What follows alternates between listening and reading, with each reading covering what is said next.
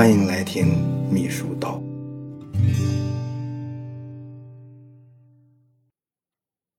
中国法制出版社在二零一三年五月到二零一四年三月连续出版了《秘书的秘密》三部曲。这三本书呢，虽然作者不同啊，写作的团队不一样啊，内容呢前后有一些交叉。二零一六年的时候呢，啊，又出了一本《秘书的秘密》。这四本书呢，总体来说都值得秘书一认真学习。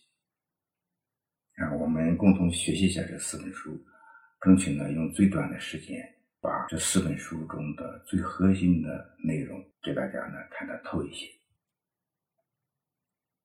秘书的秘密一，这里面呢主要谈了三个方面的问题：一个是让领导倚重的秘密；第二呢是让呃大家认可的秘密；第三呢是提高自身素质的秘密。说秘密呢，有的也不一定是秘密，但是呢。呃，是靠这一个核心词把这所有的内容都串起来。让领导倚重的秘密里面，他谈了六个方面的大问题。我们分别呢看看他都讲了些什么。在让领导倚重的秘密里面呢，他谈了了解领导、联系领导、影响领导，哎，当好参谋助手和保守秘密这样六个方面的问题。在深入了解领导这方面，第一呢是要摸透领导的工作特点，哎，摸透了工作特点，才能够达到事半功倍的目的。这里面他也举例子，说是拿破仑，啊，他的秘书呢得了病需要休息，临时呢招募了一个秘书，结果不到半小时，呃，就把秘书给撵走了。这个秘书呢，因为他不熟悉拿破仑的工作特点。拿破仑呢，他在和秘书谈的时候呢，他会在房间里面大步的走来走去，指手画脚，说出一些话也含糊不清啊。初来乍到这个秘书不了解他的工作特点，听了半天也没听明白是咋回事所以啥也没记住。哎，这个拿破仑就说：“我说这些事你都给我记出来了，记了些啥？”拿过来一看，啥也没记。拿破仑呢就把他撵走了。其实呢，他那个老秘书呢。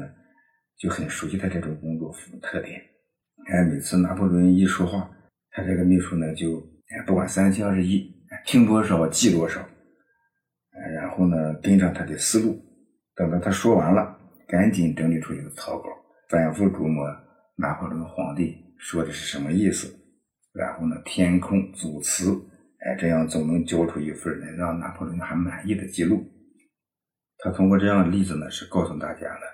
一定要摸透领导的工作特点啊！有的领导呢喜欢下基层，喜欢就地指导，秘书呢就应该为领导呢在下基层做好准备。哎，领导习惯到基层去发现问题、总结经验，然后回到机关开会指导，秘书呢就要提前的为领导做好会务的安排。哎，摸透他领导的办事的特点。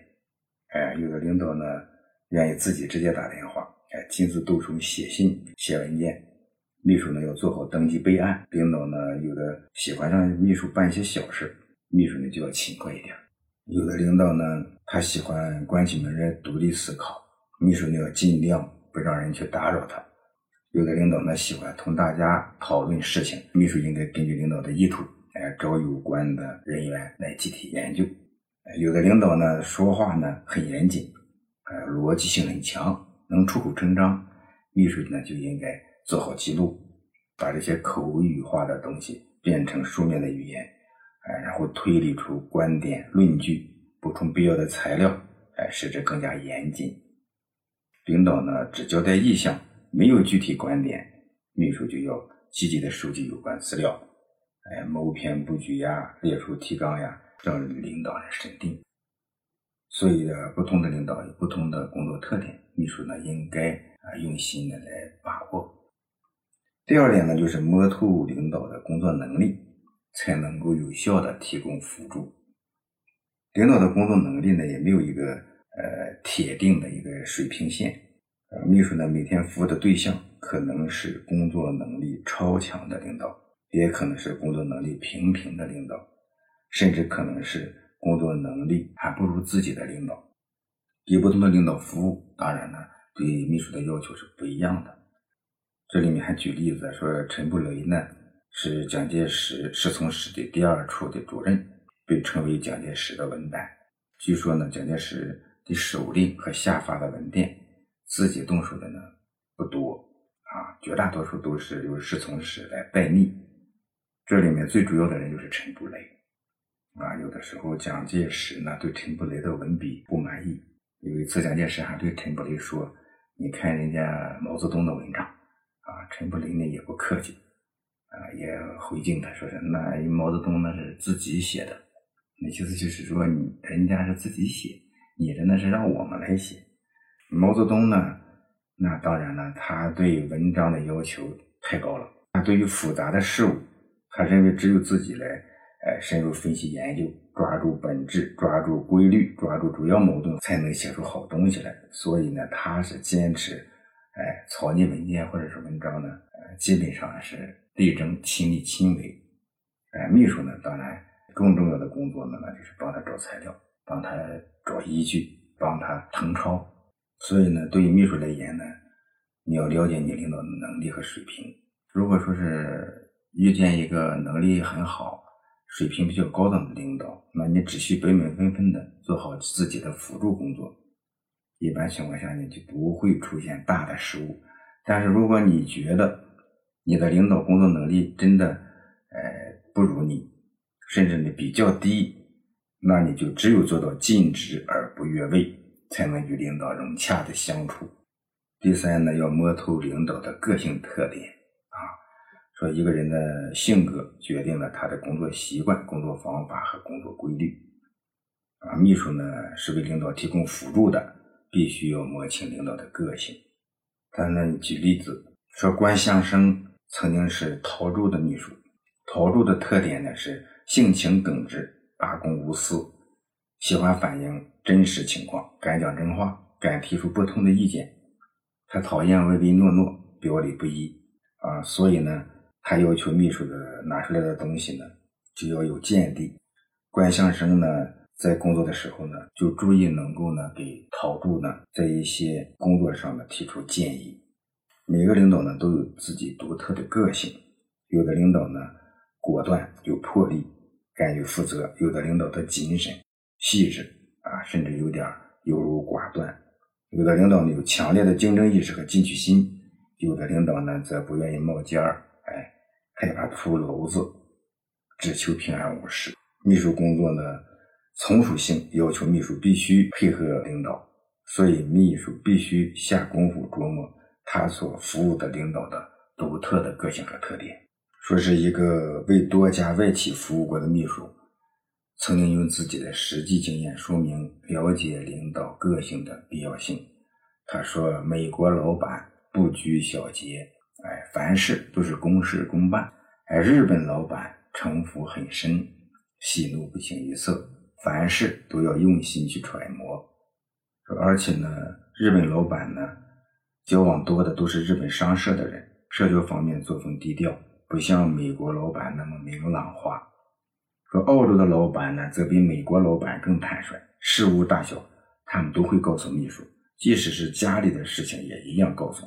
所以配合他们的工作呢，不需要拐弯抹角。总之呢，对老板的个性要好好的观察。说摸透领导的个性对秘书来说是百利而无一害的。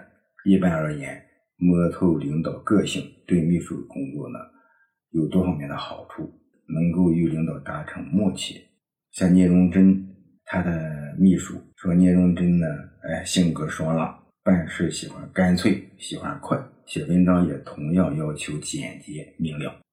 秘书呢就掌握他这样的特点，做出来的呃工作效果。聂荣臻也很满意。说第三呢，就是要摸透领导的兴趣爱好，说是爱好都不一样啊。领导呢各有各的特长啊，比如说毛泽东呢就喜欢读书，哎，填词写诗。那么他的秘书胡乔木、田家英，哎，都与他有着共同的爱好，哎，配合的呢就更加默契。只有熟悉了解领导的才能和爱好，才能与领导在感情上呢。有所靠近，这样与领导的关系呢更容易处理。第五呢是摸透领导的人际关系。这个呢，领导的人际关系呢，的确是很重要，尽可能的充分了解，这样呢，于私来讲可以方便的为领导服务，让领导工作起来没有后顾之忧；于公呢，有利于避免工作呢在竞争上陷于不利的地位。最后呢，要摸透领导的心理活动，才能更好的合作默契。很多时候呢，呃，领导呢都有各种各样的原因，对一些问题呢不便说出来，就是不方便说出口。但是，一些事情如果不按照他想的那样安排或者处理又不行，这就需要秘书呢能够把握领导的心思，能够通过领导的言行来摸透他的心理活动。然后按照他所思所想去行事，啊，书中举例子说，说曹操有个得力助手叫郭嘉，啊，那比杨修要强。杨修呢，他理解领导的意图，摸透领导的心思以后呢，他会去张扬，处理很不好。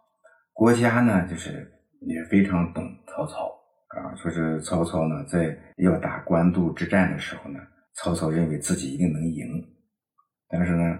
他又不方便给部下说出自己的优势，他又必须提高士气。国家呢，就猜透了曹操的心理活动，啊，他提出十胜论，包括政治措施、啊，组织路线等等各方面的原因。十胜论呢，极大地鼓舞了曹军的士气。曹军呢，在官渡之战中以少胜多，大败袁绍。这呢，郭嘉呢，实际上是摸透了曹操的。心里所想所思，真正发挥了谋士的作用。他说呢，要摸清领导的心理活动，一个重要的表现就是能够通过领导说出来的话，准确领悟领导的真实意图。有时领导呢不方便把话说的特别直接，这时候秘书呢就应该能够听出弦外之音，然后为领导呢出谋划策，排忧解难。